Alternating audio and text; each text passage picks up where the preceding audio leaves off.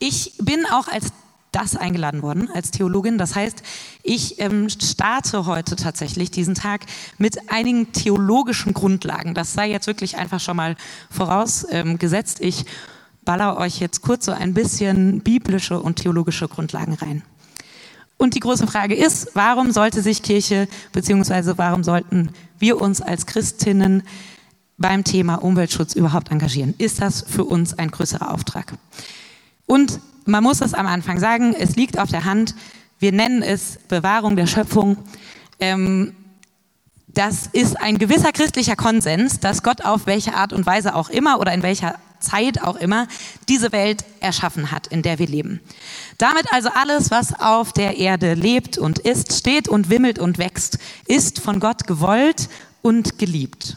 Gott sieht diese Welt an und findet sie einfach richtig gut. So beginnt die Bibel. Das ist der Urtext, die Urgeschichte, sagt man so schön, also wirklich so die Grundlage unseres Glaubens. Genauso wie diese Welt gemacht wurde, wie sie ist in ihrem ursprünglichen Zustand, ist sie genial. Ein geniales Zusammenspiel zwischen Lebewesen, super Ressourcen, einfach gut ausgedacht.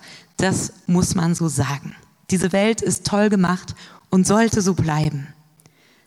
Es steht in dieser Urgeschichte der legendäre Satz, der eigentlich immer genannt wird beim Umweltschutz. Ihr sollt die Erde bebauen und bewahren. Bebauen und bewahren. Von Anfang an war klar, bebauen braucht die Partnerin bewahren. Bebauen und bewahren, sonst kann Leben nicht auf Dauer gelingen. Grundsätzlich kleine Binsenweisheit der christlichen Theologie, die allein auf die Frage, warum wir uns äh, dafür engagieren sollten, wahrscheinlich schon ausreicht. Mir wurden aber 15 Minuten zugesagt, deswegen nehme ich euch heute noch ein bisschen mehr mit und ähm, möchte gerne zwei Dinge, die für mich persönlich absoluter Antrieb in meinem Leben, in meinem Glaubensleben, aber auch Berufsleben sind, ähm, die beiden Dinge mit euch heute so ein bisschen hineinnehmen. Und zwar ist quasi so der erste Pol ähm, die Verantwortung. Wir haben als Christen und Christinnen eine gewisse Verantwortung, einen Auftrag. So hast du es eben auch schon formuliert, Walle. Die christliche Kirche versteht sich nämlich eigentlich von ihrem Auftrag her. Eine Mission-Shaped Church, sagt man dazu so aus dem Englischen kommt. Die Kirche soll und muss von ihrem Auftrag her verstanden werden, nicht von der Form, nicht von irgendeiner Art von Selbsterhaltung, nicht von der Struktur, sondern Kirche sollte man von ihrem Auftrag verstehen. Was ist jetzt der Auftrag? Da wird hier gleich ihr jubilieren ähm, zu eurem Dreieck, habe ich eben gedacht. Denn der Auftrag, das höchste Gebot sagt, Jesus ist dies, liebe Gott von ganzem Herzen, ganzem Gemüt, mit all deiner Kraft und deinen Nächsten wie dich selbst. Dieses Dreieck ist also tatsächlich im Prinzip unser Auftrag. Liebe Gott, deinen Nächsten und dich selbst. Kurz gesagt könnte man sagen, im Zusammenhang leben, in diesem Dreieck leben, zwischen Gott, deinem Umfeld, deiner Umwelt und dir selbst. Es geht also um gute Beziehungen. Die Bibel ist tatsächlich ein Buch über die Liebe und die Zuwendung Gottes zu uns Menschen. Und mehrheitlich ist das ehrlich gesagt, ähm, sind das Geschichten von Menschen, die auf der Flucht sind, vor allen Dingen im Ersten Testament. Es ist von Menschen, die ausgegrenzt oder benachteiligt oder beeinträchtigt sind. Von Menschen, die kein Recht haben und Menschen, denen ganz schön wenig zugetraut wird. Das wird vor allen Dingen bei den Menschen auch sichtbar, denen Jesus sich so zugewandt hat. Ein Begriff, der sich dabei durchgehend durch die Bibel zieht und den man definitiv im Zusammenhang mit dem Auftrag an uns Menschen nennen muss, ist der Begriff der Gerechtigkeit. Denn Gerechtigkeit ist das Kernelement einer jeden guten Beziehung. Es ströme das Recht wie Wasser und die Gerechtigkeit wie ein nie versiegender Bach. So formuliert es zum Beispiel der Prophet Amos. Recht und Gerechtigkeit, diese beiden Begriffe hängen ganz dicht beieinander. Im Alten, im Ersten Testament heißen diese Begriffe Mishpat und Sedeka. Mishpat, Recht ist die Umsetzung des Rechts, also dass es Recht gibt und auch umgesetzt wird. Der Weg zu einer vollkommenen Beziehung untereinander. Und wenn Sedeka, das ist der Gerechtigkeitsbegriff, herrscht, dann kann Friede werden. Zwei Begriffe, die übrigens auch immer beieinander stehen, Gerechtigkeit und Frieden. Zum Beispiel im Psalm 85, dass Güte und Treue einander begegnen, Gerechtigkeit und Friede sich küssen. Auch einer unserer Aufträge. Was hat nun Gerechtigkeit? Warum rede ich da so von mit Umweltschutz gemein? Ich sage ganz schön viel. Denn ich glaube, das ist oft so ein bisschen unser Problem, dass wir hier vom Klimawandel ehrlich gesagt noch gar nicht so viele Auswirkungen spüren, zumindest in unserem ganz normalen Leben. Keiner von uns muss sich bisher wirklich einstrengen oder sein Leben umstellen. Viele tun das freiwillig. Herzlichen Glückwunsch dazu. Aber es müsste eigentlich noch nicht sein, wenn wir das mal so eine Woche nicht so gut schaffen, was soll's? Mein Leben verändert sich dadurch ehrlich gesagt jetzt direkt nicht so groß. Der Klimawandel betrifft aktuell die am stärksten, die dafür aber am allerwenigsten können. Indigene Bevölkerungsgruppen, Entwicklungsländer, all die spüren schon jetzt den Klimawandel sehr. Und damit steigt moderne Sklaverei, Menschenhandel steigt, die Zahlen gehen in den letzten Jahren wieder hoch. Denn Menschen nutzen genau diese Situation aus, dass andere nichts mehr zum Leben haben und mitunter ihre Heimat verlassen müssen. Man kann also sagen, wir dürfen uns gegenseitig gratulieren, dass wir alle zum privilegierten Teil dieser Welt gehören.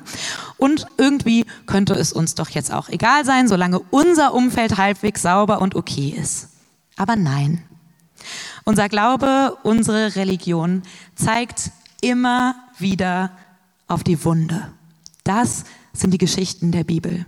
Solange nicht Gerechtigkeit herrscht auf dieser Welt, kann ich eure Lobgesänge und eure Gottesdienste nicht hören, sagt Gott zu Amos. Umweltschutz ist also in unserem Dreieck gesprochen nicht nur eine Frage der Gottesliebe, ist es auch, weil wenn Gott diese Welt super geschaffen hat, sollten wir sie nicht zerstören. Es ist auch nicht nur eine Frage der Selbstliebe, denn wir sollten allein die Umwelt deswegen schützen, damit wir später und unsere Kinder da noch gut leben können, sondern es ist auch oder in meinem Vortrag heute vor allen Dingen auch eine Frage der Nächstenliebe. Klimagerechtigkeit ist und sollte also auch ganz zentraler Auftrag für uns als Christinnen sein. Gott will, dass es allen Menschen gut geht und vor allen Dingen denen, die am meisten leiden müssen.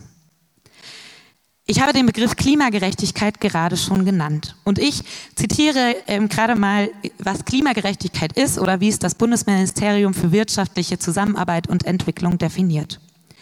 Das Konzept der Klimagerechtigkeit betrachtet den menschengemachten Klimawandel nicht nur als Umweltproblem und technische Herausforderung, sondern in erster Linie als politisches und ethisches Thema. Das Konzept der Klimagerechtigkeit strebt an, Lasten und Chancen des Klimawandels global gerecht zu verteilen. Demnach müssen die Hauptverursacher des Klimawandels, Industriestaaten und einige Schwellenländer, nicht nur ihren Ausstoß von Treibhausgasen drastisch verringern, sie stehen auch in der Verantwortung, die Entwicklungsländer angemessen dabei zu unterstützen, sich an die Folgen des Klimawandels anzupassen, klimabedingte Schäden und Verluste zu bewältigen und den Wandel zu einer klimaneutralen, zukunftsfähigen Wirtschafts- und Lebensweise zu vollziehen. Klimagerechtigkeit ist unser Auftrag. Es ist unsere Verantwortung, uns für Recht und Gerechtigkeit in dieser Welt einzusetzen. Denn das ist Gottes größter Wunsch und sein Auftrag an uns als Christinnen und als Kirche. Kommen wir zu dem zweiten Spannungsfeld. Ich habe gesagt, zwei Dinge treiben mich an. Verantwortung, Auftrag. Das zweite ist die Hoffnung. Denn die Frage ist ja so ein bisschen, ist eigentlich nicht alles schon zu spät? Was bringt es denn überhaupt noch, die Natur zu schützen? Wir haben doch den Punkt längst schon überschritten, wo sich noch etwas hätte ändern können. Ich spare mir die Statistiken, denn dafür haben wir Gott sei Dank heute ExpertInnen da. Aber wenn man sich alleine die Namen der aktivistischen Gruppen mal kurz auf der Zunge zergehen lässt, letzte Generation, Extinction Rebellion, dann weiß man schon ein bisschen, worauf das Ganze hinausläuft. Und ich muss ehrlich sagen, ich verstehe es nicht. Ich verstehe nicht, warum die Politik so wenig tut. Ich verstehe nicht, warum die Wirtschaft nicht mehr gezwungen wird, wirklich etwas zu ändern und nicht nur Plastiktüten und Plastikstrohhalme einzusparen. Ich verstehe es nicht und merke gleichzeitig, ich schaffe es ja in meinem eigenen Leben auch gar nicht. Die Themen sind so komplex, denn es ist mit Müll im Wald aufsammeln und beim Markt einkaufen ohne Plastiktüten ja noch längst nicht getan. Und selbst das mache ich in meinem Leben nicht konsequent. An dieser Stelle sei außerdem gesagt, mein Mann ist Langstreckenpilot. Aber ich weigere mich, die Hoffnung aufzugeben. Ich weigere mich, die Hoffnung aufzugeben. Denn genauso wie ich daran glaube, dass ich und die Menschen um mich herum gerettet sind und dass Gott sich um mich sorgt, genauso denke ich das über Gottes Schöpfung. Diese wunderbare Natur, in der wir leben, hat einen unschätzbaren Wert, den wir oft vergessen. Wir können nur leben, weil es diese Vielfalt, diese geniale, sich selbst erhaltende Prinzip gibt, wo jedes noch so kleine Tierchen und Pflänzchen eine Aufgabe im großen Ganzen hat. Von Anfang an erzählt die Bibel davon, dass der Mensch dieses Geschenk bekommen hat, aber auch, wie wir es mit Verantwortung zu bewahren haben. Und die Bibel erzählt auch davon, was die Hoffnung für diese Schöpfung ist. Jetzt ein bisschen längeres Bibelzitat aus dem Römerbrief. Die gesamte Schöpfung wartet ja sehnsüchtig auf den Tag, an dem die Kinder Gottes in ihrer ganzen Herrlichkeit erkennbar werden. Denn alles Geschaffene ist der Vergänglichkeit ausgeliefert, unfreiwillig. Gott hat es so verfügt. Es gibt allerdings Hoffnung. Auch die Schöpfung wird einmal von dieser Versklavung an die Vergänglichkeit zur Herrlichkeit der Kinder Gottes befreit werden.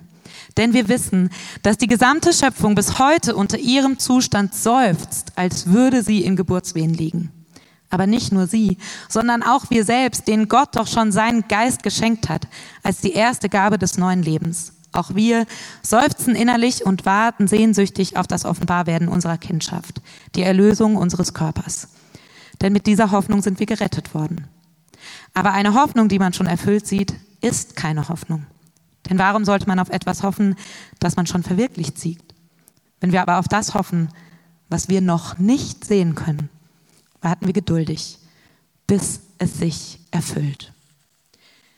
Diese Welt, diese Schöpfung ist gerettet, nicht nur wir Menschen. Klimagerechtigkeit, Umweltschutz, es ist unfassbar kompliziert, gar keine Frage. Aber wir Christinnen bewegen uns ja permanent in dieser Spannung zwischen dem, das Reich Gottes bricht an, aber es ist noch nicht da.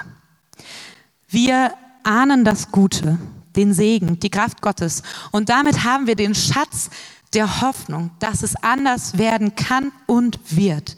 Diese Hoffnung, die wir in dieser Welt dringend brauchen und die wir weiter verschenken dürfen. Aber wir dürfen niemals aufhören, uns genau dafür auch mit unserem ganzen Herz und mit all unserer Kraft einzusetzen. Vielen Dank.